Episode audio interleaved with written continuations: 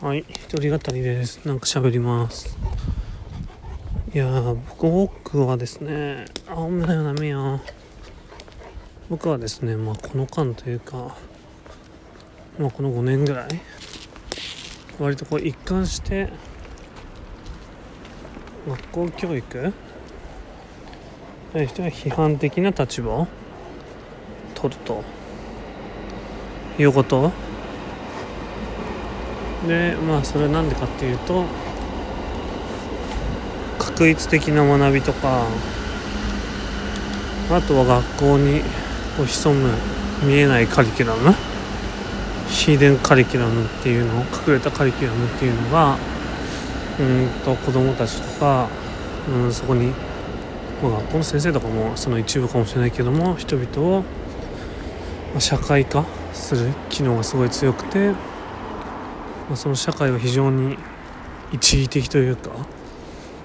うん、ある価値観に沿って、うん、作られたものであると。でその価値観をまあ教え込む身体化させていくための機能創始としての機能が強いので、ま学校ってやっぱり公教育の仕組みとかいうのはもっと個別化してもいいだろうし、うん、多様化してもいいんじゃないのかっていうスタンスでずっと考えていたんですよね。うん、ただ今回の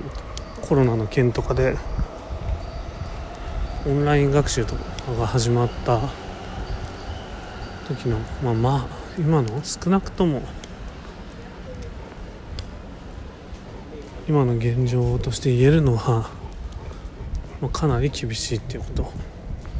まあ、もちろん仕組みをちゃんと作るとかうんシステムちゃんと作るっていうことがないまままあ方法だけ導入していくとかかなりこう急にやっているので、まあ、まだそれがダメって判断するタイミングではないけれどもだから今までのですね社会の仕組みに適合できる人材を育てる手段としてはやっぱり今の学校システムってのはやっぱあるしある意味重要というか効率のいいシステムを作り上げてきたんだっていうのは実感しました。例えば今やっぱ家庭学習をするって 一つとってもねそれ子供一人じゃやっぱできないからそれを支える家庭環境が必要であったりそれは親のこう知識のレベルとかもあるし生活のレベル 親を面倒見てあげられる余裕があるかとかいうのもやっぱ如実に反映しちゃう。だからこの間の生まれる教育格差とかかなりやっぱ大きいだろうしそれを考えると、まあ、学校に行って無理やりやらされてるだけでも、まあ、読み書きができるようになるしみたいなある程度。っていう点はやっぱりあるのかなっていうのを結構思った。うん。だから私教育私の教育私の要求との組織化としての学校みたいなものっていうのが